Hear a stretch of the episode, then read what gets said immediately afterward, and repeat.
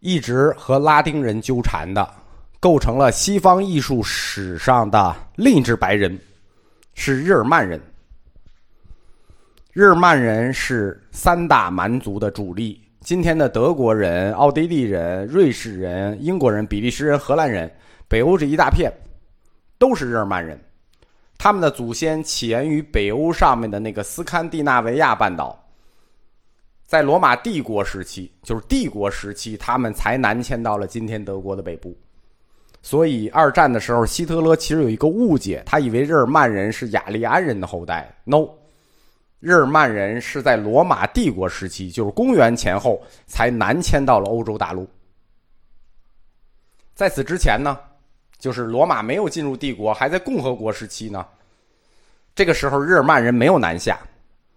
意大利半岛是拉丁人的，此外，欧洲是片蛮荒之地。在这片蛮荒之地上，生活着三大蛮族中的另一支凯尔特人，是南下的日耳曼人。哎，占领了后来凯尔特人的这块地方。罗马帝共和国时期，他们对外打的这帮蛮族是凯尔特人。到了他的帝国时期呢？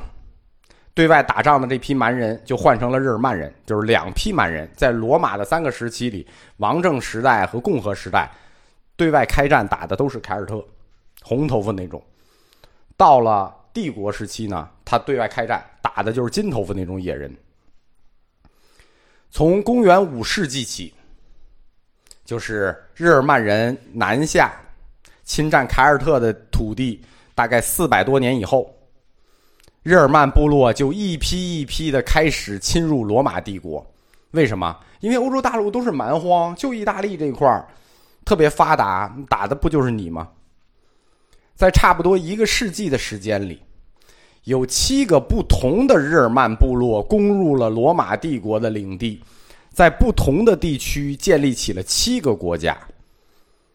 最终，在公元四百七十六年，西罗马帝国崩溃了。这七个不同的日耳曼部落，就是罗马帝国版的战国七雄。首先来的是西哥特人，公元五世纪初，西哥特人率先攻入罗马，然后他就占了这个亚平宁半岛，然后他又占领了伊比利亚半岛，就是今天的西班牙，建立了西哥特王国。第二批来的野人是旺达尔人。他们再次攻入罗马，然后占领了迦太基，建立了旺达尔王国。那西罗马帝国就崩溃了啊！两次攻入罗马，那你还能剩什么？抢的烧的就什么也不剩了，就不用打罗马了，也没什么可抢的了。那剩下的日耳曼部落来，就剩下占占地盘的事儿了，对吧？意大利那块儿也挺大，这三大半岛都挺大，就占呗。第三波勃艮第人就占领了莱茵河的西部，建立了勃艮第国家。第四波来的是东哥特人，就占领了意大利的东部，建立了东哥特王国。那伊比利亚那边在西边，西哥特王国，他占了意大利的东部，是东哥特王国。然后呢，还有一波人攻入了意大利的北部。现在这波人还在，就是所有的七波蛮族，只有一波蛮族留下了，就伦巴底人，就是第五波攻入意大利的日耳曼人，他们建立了伦巴底王国。只有他们在意大利彻底生下根儿来，现在意大利北部还是他们的。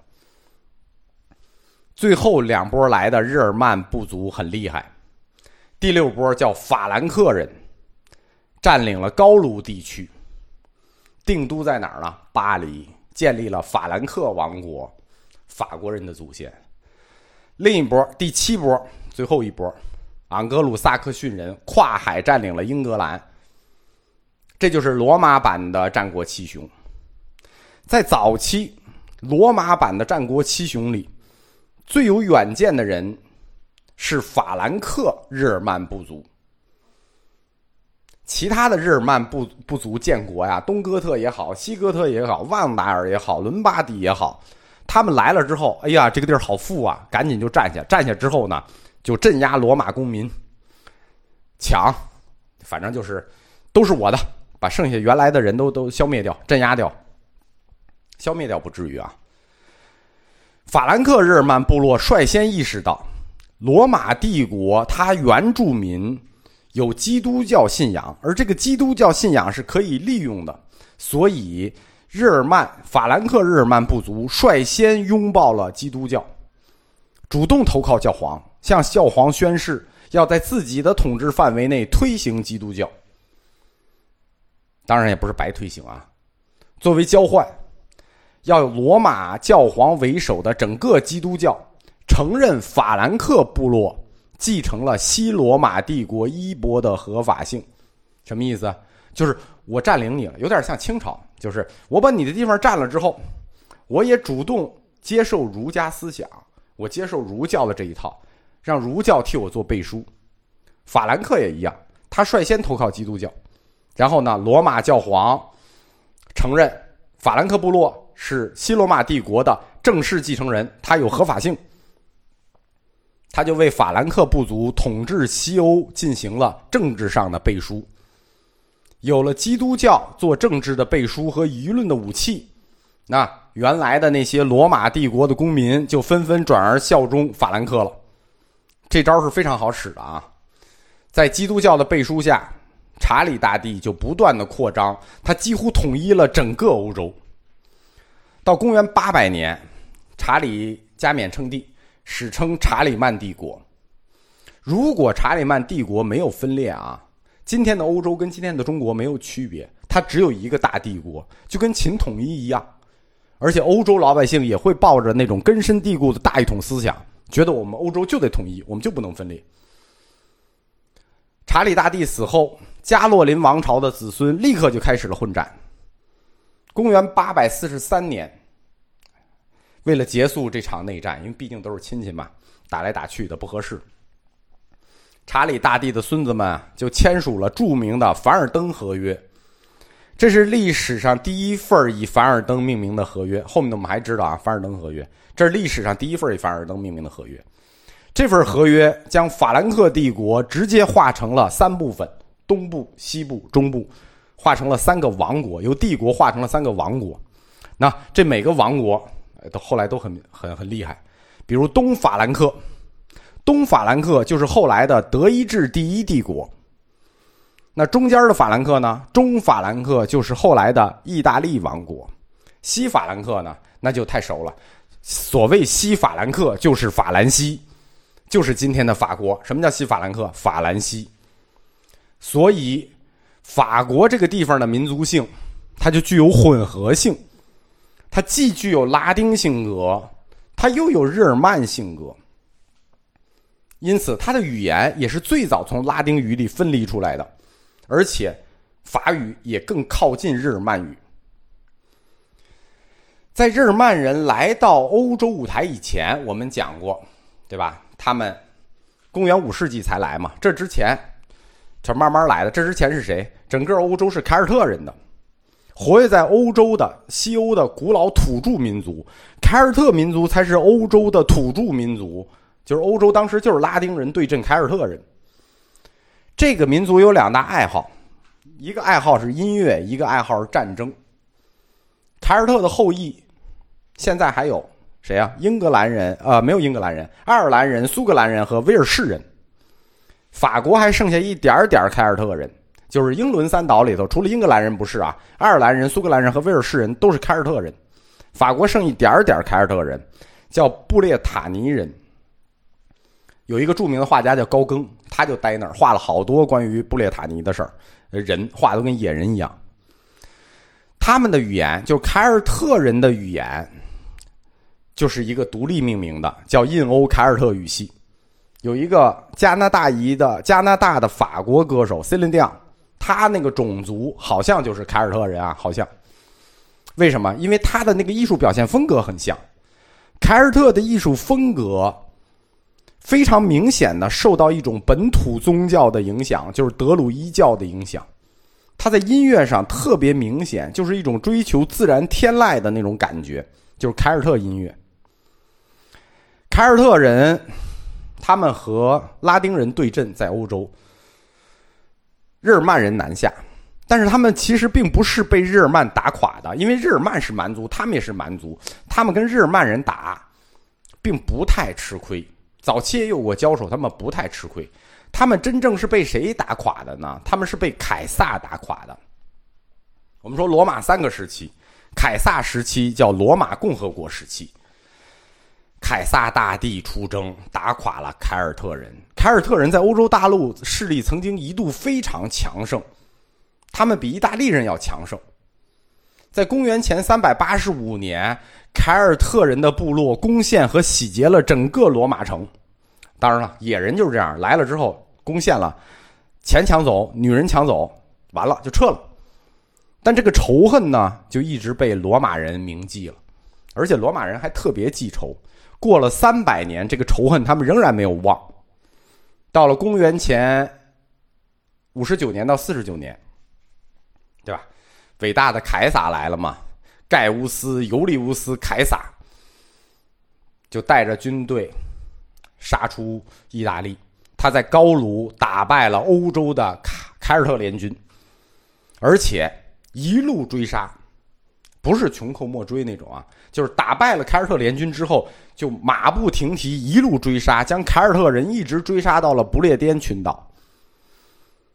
凯撒的这场战斗啊，就是打败凯尔特联军这场战斗啊，对整个凯尔特族白人是毁灭性的打击，因为他们要复仇嘛。三百多年前，你跑到我们城来，把钱都抢走了就算了，把女人也都抢走了，这像什么话？凯撒这场战役。从前到后，直接杀了一百万凯尔特人，而且将剩下的一百万凯尔特人卖为了奴隶。你想，在那个时代啊，这就里外里加起来两百万凯尔特人，总共归堆那个时代才多少人啊？一下就被灭了两百万人。凯尔特人从此元气大伤，大伤到什么地步呢？两千多年了，他们都没有缓过劲来。凯撒大帝为这一次丰功伟绩留下了一本书，很有名，叫《高卢战记》，写的就是场战斗。在这本书里，称他们为凯尔特人，就管这帮野人叫凯尔特人。什么意思呢？就是红头发的人，他们是红头发；日耳曼人是金头发和白头发。红头发它是一种显性基因，就是传多少代它还是红头发。所以英国现在还有很多红头发的人，在那个。哈利波特那个小说里嘛，就也有这红头发的人。你放心，红头发白人都是二等白人。那剩下的凯尔特人就被凯撒追杀，一直逃到了英伦，汇集到了英伦三岛。那罗马人也不会放过你，罗马人还是要来的。所以英国史上有过两次大的征服，一次是罗马人来了，一次是那个日耳曼人来了。这两次大的征服在英国史上，一次就叫做罗马征服。一次叫条顿征服，罗马征服就是罗马军团来了；条顿征服就是条顿骑士团来了。在英国的古老传说里，有一个叫亚瑟王的故事。我们看过那电影《亚瑟王的故事》。这亚瑟王的故事讲的就是凯尔特的勇士们英勇抵抗，很感人。但实际上非常可惜，在历史上他们失败了。凯尔特的部落基本都被消灭了，仅仅留下两个凯尔特部落。一个部族叫做苏格兰凯尔特，一个部族叫爱尔兰凯尔特，就是现在的苏格兰爱尔兰。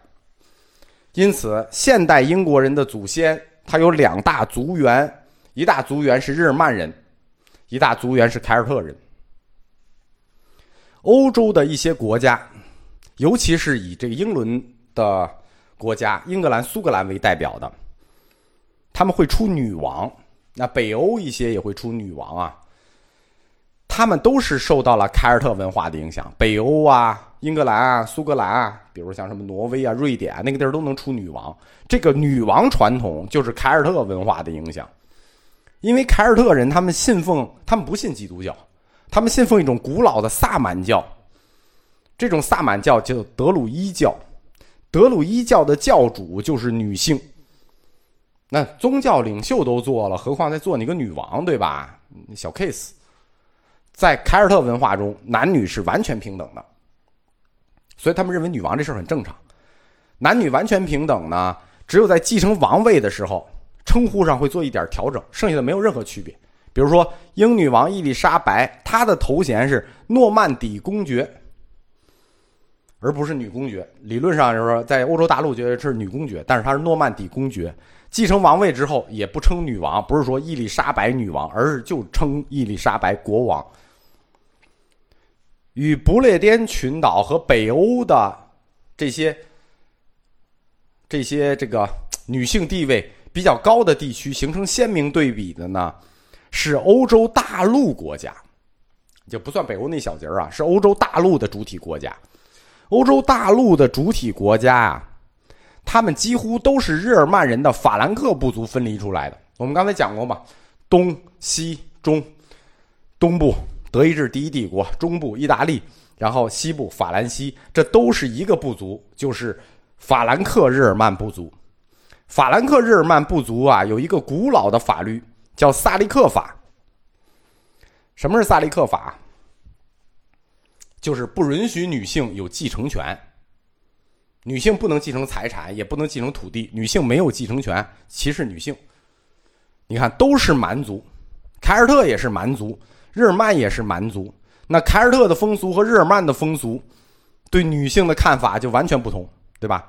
继承权这个事儿是一个最根本的权利，哎，这个事儿看着很小事儿，对吧？哎，凯尔特人的风俗就是我们重视女性，日耳曼人就是女女性没有任何权利，这事儿看着挺小啊啊，现在看不小了，现在女权是个很大的事儿，但在古代我们中国女性地位也低，呃，看着是个小事儿，但这个事儿其实很大，为什么呢？